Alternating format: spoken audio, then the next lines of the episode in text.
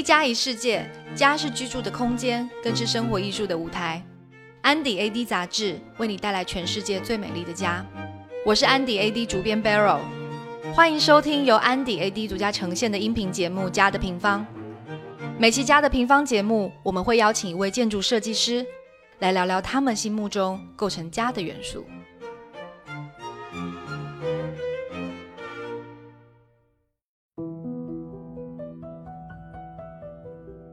今天我们很荣幸邀请到 AD 一百建筑师袁峰老师，让他来聊聊家的未来。袁峰老师长期关注科技与生活方式之间的关联，在人工智能蓬勃发展的时代，人是否能够回归本真的状态？而在他眼中，一座未来之家最不可缺少的是什么？让我们来听听他怎么说。家其实一个非常传统和非常老的话题，但是最近几十年，其实。大家对家的认知已经被现在的这个，我觉得现在的一个社会的进程啊，被改变、扭曲，或者是其实已经异化了啊。但是其实最传统的话题背后是最深的那个哲理问题，每个人都会问，都会面对啊，因为每个人都有自己的家。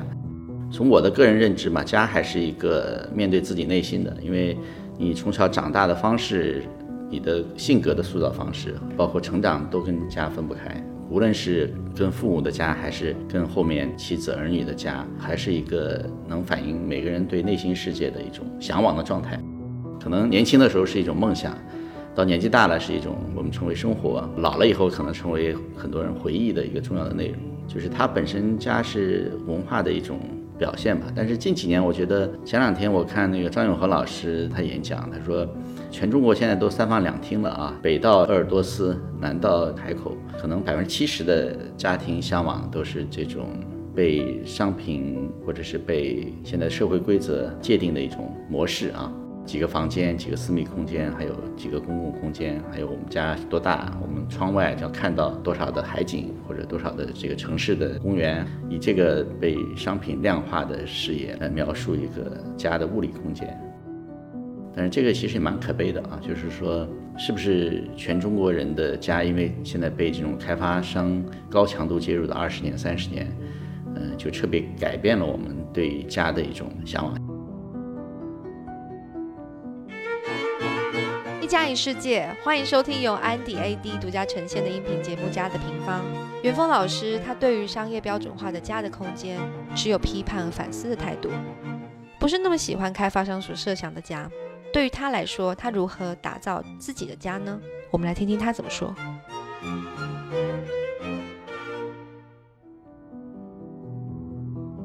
我呢，第一个啊，就买房子来讲，我没有买过一套一手房，就是开发商开发的。呃，现在住的地方是改造的房子啊，就是即使在。这个十七八年以前的时候，也是刚刚结婚生子的时候，面对这个选择的时候啊，也没有按照地段选择，也没有按照几房几厅选择，而是选择了一个最大可能被我改造的空间。嗯，我觉得完全是反商业化的一种对家的一种认识吧。我喜欢的一个混凝土墙，可能开始的时候他们说你为什么不刷白啊？就是变得很 polish 啊。我说我喜欢它的印记啊，因为它上面记录了工人在教每一个混凝土犯的错误。印记和过程会形成一种价值，生活也和家也是一样的。因为经常坐在这里喝茶，就看这个树啊，十几年以前很细啊，它已经长出了三分之一了啊，树叶的密度。到夏天的时候根本不用拉窗帘，因为虽然潮汐，但是完全就被树荫遮蔽了。因为，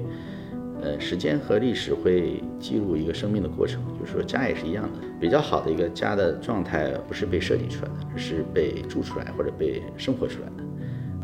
而且我觉得这个家里面当然是由物质的空间构成的，但是其实物质的东西又不是很重要的。我觉得重要的是一个氛围吧，就是家里面它的氛围很重要。好比我很喜欢安静，那我觉得在上海在这里可以静到一颗针掉在地上你都可以听到，会听到早上鸟的叫声，看到下面池子里的鱼，看这个鱼之间它们谁和谁是伙伴关系，谁和谁是一种竞争关系。那这种我还是比较看重，就是说能不能有个地方能不给人太大的压力，不是让人惊叹你的奢华，而是愿意在这儿跟你来聊个半天，有闲适的这种状态，这可能是我比较向往对家的一种一种感觉。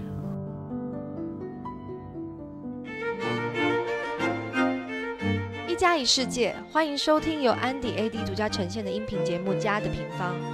元丰老师告诉我们，对于物质不需要太在意，而闲适的家的感觉更值得去追求。那么，对于一个家而言，什么是最重要的呢？让我们来听听他的答案。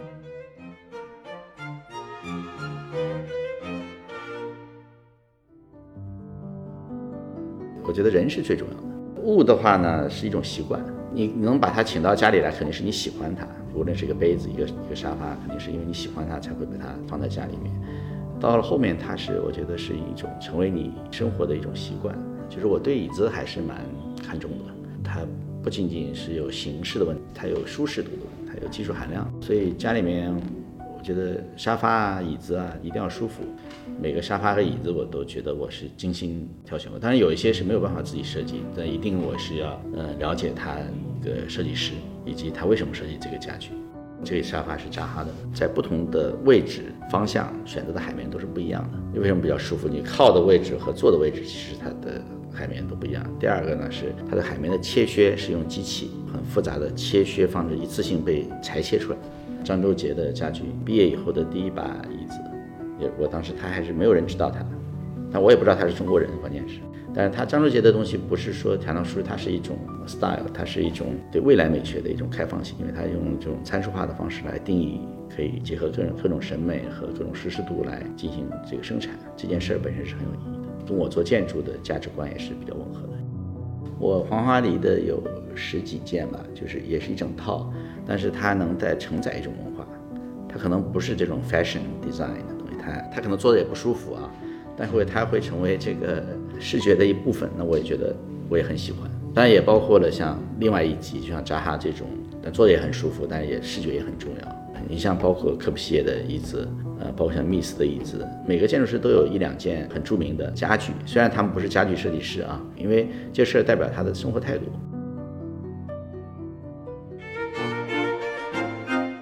家一世界，欢迎收听由安迪 AD 独家呈现的音频节目《家的平方》。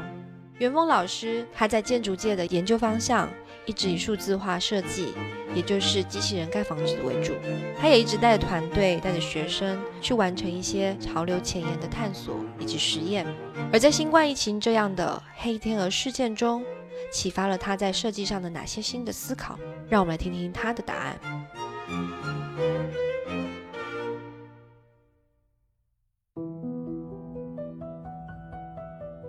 其实对生活和人的交流的情感还是比较看重的，所以呢，我对在地性这件事还是很看重的。看重在地性的人里面，我是同时也拥抱数字技术的人。其实很多的我教的这些学生是九七年出生的了，我说再过两年就变零零后了啊，就是很年轻的一代，但是他们的这个脑子已经跟我们前几代人是完全不一样了。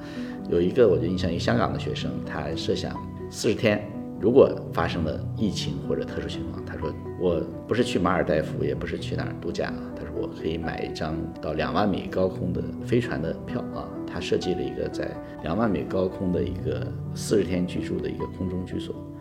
还有一个学生，我也印象也很深刻，就哎，他说人是要动的啊，你让我四十天哪儿都不去，我受不了的。他说，cyber mask 就是叫佩戴的，不仅是口罩了，比口罩还要衍生的其他的穿戴式装备。他说他要跟星巴克的咖啡因结合。他说只要有星巴克的地方，就会有换装备的地方。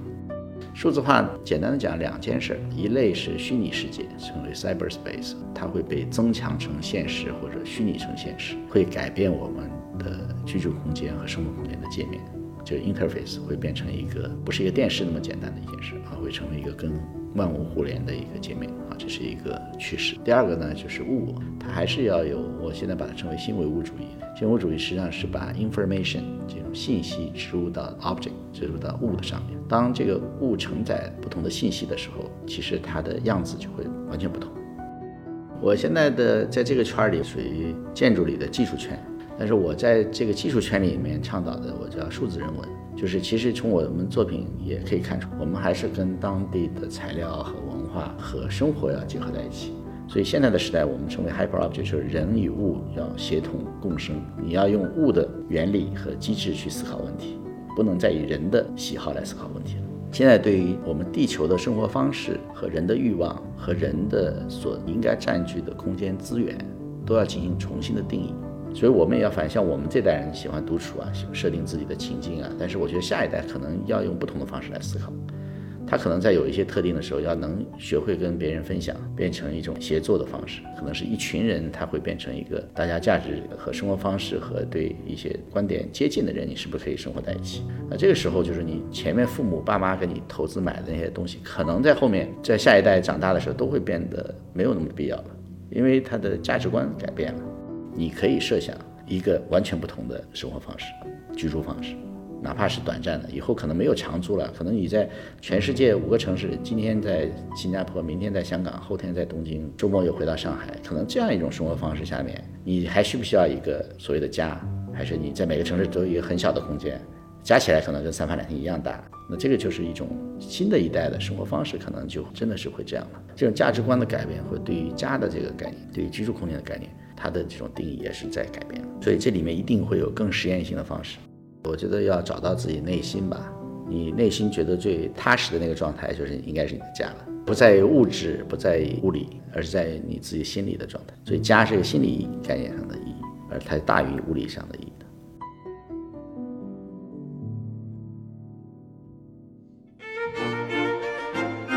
家与世界，家是居住的空间，也是生活艺术的舞台。安迪 AD 为你带来全世界最美丽的家。今天我们非常感谢创盟国际建筑事务所的创始人，也是 AD 一百建筑师袁峰先生所带来的分享。